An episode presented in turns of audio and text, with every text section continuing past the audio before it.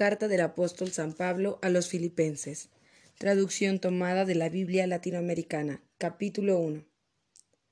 Carta de Pablo y Timoteo, siervos de Cristo Jesús a los Filipenses, a todos ustedes, con sus obispos y sus diáconos, que en Cristo Jesús son santos.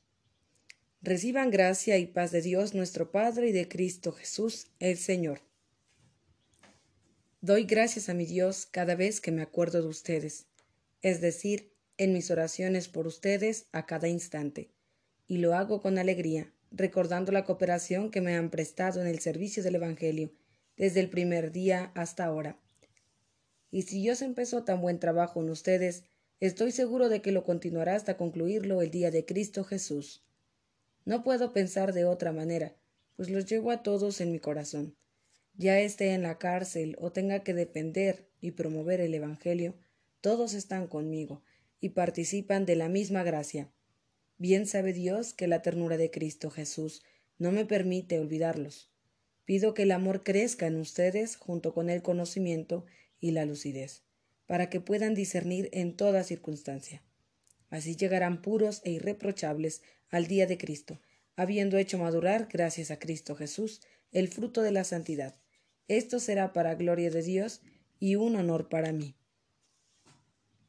Hermanos, quiero que sepan que con todo lo que me sucede, el Evangelio más bien ha progresado. Entre la gente del pretorio y también fuera, mis cadenas han hecho circular el nombre de Cristo. Mi condición de preso ha animado a la mayoría de nuestros hermanos en el Señor, los cuales ahora se atreven a proclamar la palabra más abiertamente y sin miedo. Algunos, es cierto, lo hacen por envidia y quieren hacerme competencia, pero otros predican a Cristo con buena intención. Estos últimos se dan cuenta de que estoy aquí para defender el Evangelio y los inspira el amor. A los primeros, en cambio, les falta sinceridad. Anuncian a Cristo por llevarme la contraria y creen que con eso me hacen más amarga la cárcel. Pero al fin, ¿qué importa? Sea por sinceridad o por hipocresía, de todas formas se anuncia a Cristo, y eso me alegra y tendré de qué alegrarme, pues sé que todo esto se convertirá en bien para mí gracias a sus oraciones y a la asistencia que me presta el Espíritu de Cristo Jesús. Tengo esperanza, y estoy seguro de que no seré defraudado.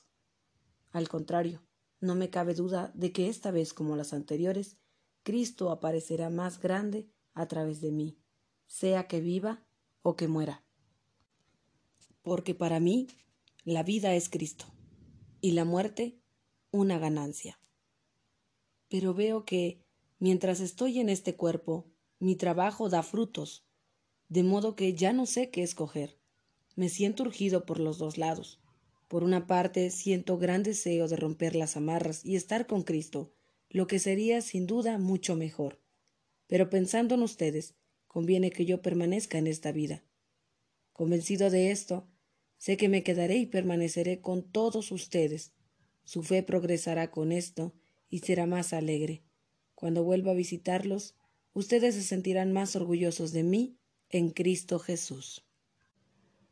Solamente procuren que su vida esté a la altura del Evangelio de Cristo, permanezcan firmes en un mismo espíritu y luchen con un solo corazón por la fe del Evangelio. Ojalá lo pueda comprobar si voy donde ustedes, y si no voy, pueda al menos oírlo. No se dejen intimidar por los adversarios. Este será un signo seguro de que ellos van a la ruina y ustedes a la salvación. Todo eso viene de Dios y es una gracia para ustedes que no solamente hayan creído en Cristo, sino también que padezcan por Él. En el mismo tipo de lucha que soporto yo, como lo han podido ver y ahora lo escuchan de mí. Capítulo 2. Si me permiten una advertencia en Cristo, una exhortación afectuosa, algo que proceda del Espíritu y que me sugiere la ternura y simpatía, entonces colmen mi alegría poniéndose de acuerdo, estando unidos en el amor con una misma alma y un mismo proyecto. No hagan nada por rivalidad o vanagloria. Que cada uno tenga la humildad de creer que los otros son mejores que él mismo. No busque nadie sus propios intereses, sino más bien preocúpense cada uno por los demás. Tengan unos con otros los mismos sentimientos que estuvieron en Cristo Jesús. Él compartía la naturaleza divina y no consideraba indebida la igualdad con Dios. Sin embargo, se redujo a nada, tomando la condición de siervo, y se hizo semejante a los hombres. Y encontrándose en la condición humana, se rebajó a sí mismo, haciéndose obediente hasta la muerte, y muerte de cruz.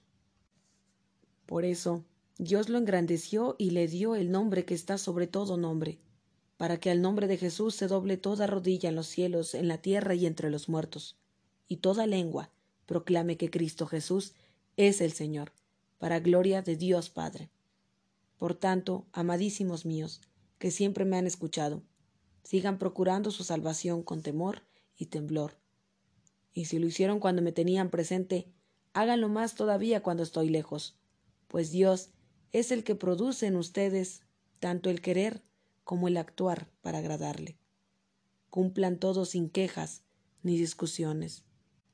Así no tendrán falla ni defecto, y serán hijos de Dios sin reproche en medio de una generación descarriada y pervertida.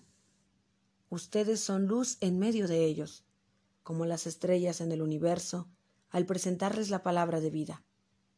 De ese modo, me sentiré orgulloso de ustedes en el día de Cristo, porque mis esfuerzos y mis afanes no habrán sido inútiles. Y aunque deba derramar mi sangre sobre la celebración y ofrenda de vuestra fe, me sentiría feliz y me alegraría con todos ustedes.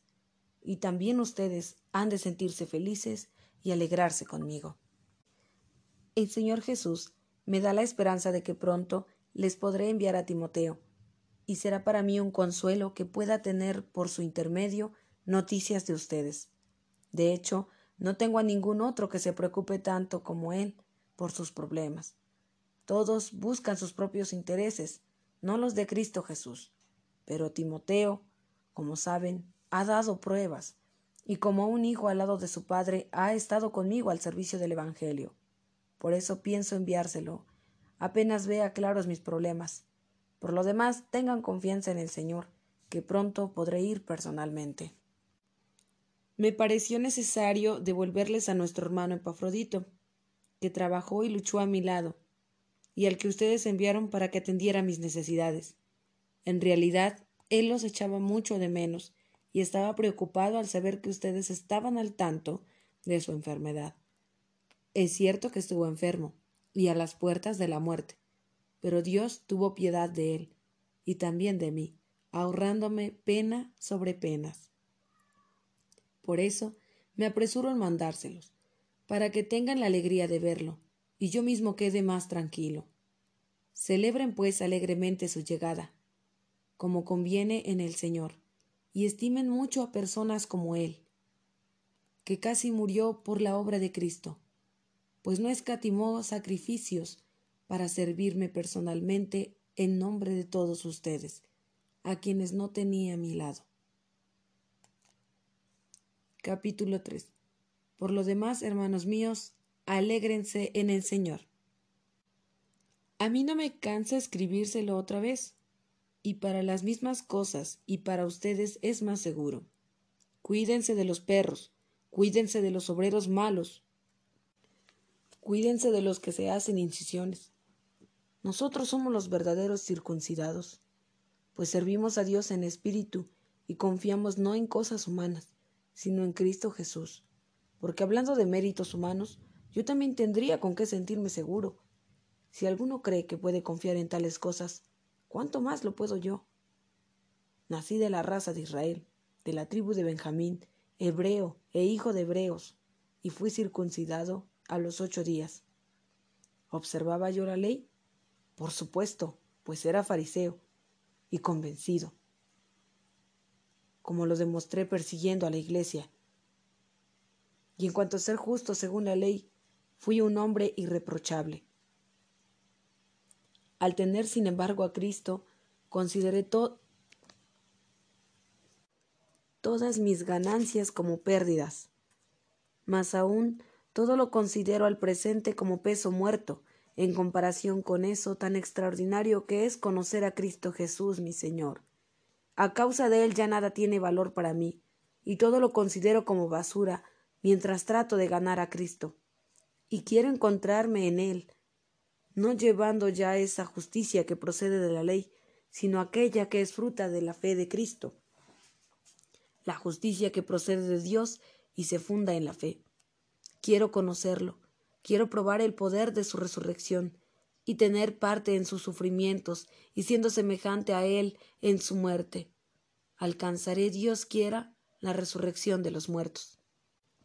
No creo haber conseguido ya la meta, ni me considero un perfecto, sino que prosigo mi carrera para conquistarla, como ya he sido conquistado por Cristo. No, hermanos, yo no me creo todavía calificado, pero para mí ahora solo vale lo que está delante, y olvidando lo que dejé atrás, corro hacia la meta, con los ojos puestos en el premio de la vocación celestial, que es llamada de Dios en Cristo Jesús. Todos nosotros, si somos de los perfectos, tenemos que pensar así, y si no ven todavía las cosas en esta forma, Dios los iluminará. Mientras tanto, sepamos conservar el terreno que hemos conquistado. Sean imitadores míos, hermanos, y fíjense en los que siguen nuestro ejemplo porque muchos viven como enemigos de la cruz de Cristo. Se los he dicho a menudo y ahora se los repito llorando. La perdición los espera. Su Dios es el vientre, y se glorian de lo que deberían sentir vergüenza. No piensan más que en las cosas de la tierra. Nosotros tenemos nuestra patria en el cielo, y de allí esperamos al Salvador que tanto anhelamos, Cristo Jesús el Señor pues Él cambiará nuestro cuerpo miserable, usando esa fuerza con la que puede someter así el universo, y lo hará semejante a su propio cuerpo del que irradia su gloria. Capítulo 4 Por eso, hermanos míos, a quienes tanto quiero y echo de menos, que son mi alegría y mi corona, sigan así, firmes en el Señor, amadísimos. Ruego a Evodia y también a Sintique, que trabajen juntas en el Señor. Y a ti, querido sigo verdadero compañero, te pido que las ayudes. No olvides que ellas lucharon conmigo por el Evangelio, lo mismo que Clemente y los demás colaboradores míos, cuyos nombres están escritos en el libro de la vida. Estén siempre alegres en el Señor, se lo repito, estén alegres y tengan buen trato con todos. El Señor está cerca. No se inquieten por nada. Antes bien, en toda ocasión, presenten sus peticiones a Dios y junten la acción de gracias a la súplica, y la paz de Dios, que es mayor de lo que se puede imaginar, les guardará sus corazones y sus pensamientos en Cristo Jesús. Por lo demás, hermanos, fíjense en todo lo que encuentren de verdadero, noble, justo y limpio, en todo lo que es fraternal y hermoso, en todos los valores morales que merecen alabanza.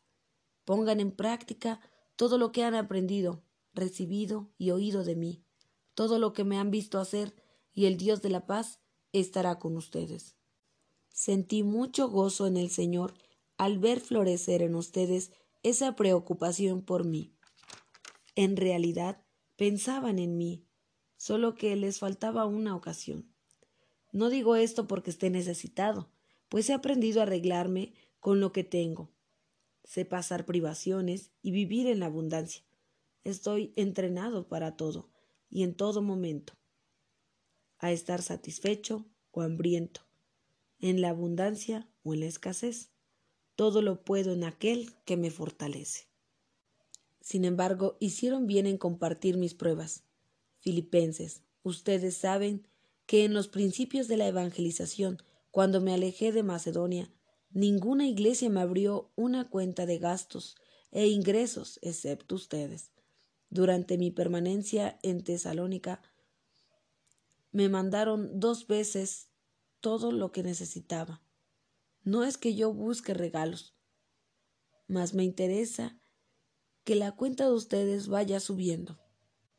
Por el momento tengo todo lo que necesito y más de lo que necesito tengo de sobra con lo que Epafrodito me entregó de parte de ustedes, y que recibí como un sacrificio agradable a Dios, y cuyo olor sube hasta Él. Mi Dios, a su vez, proveerá a todas sus necesidades, según su inmensa riqueza en Cristo Jesús.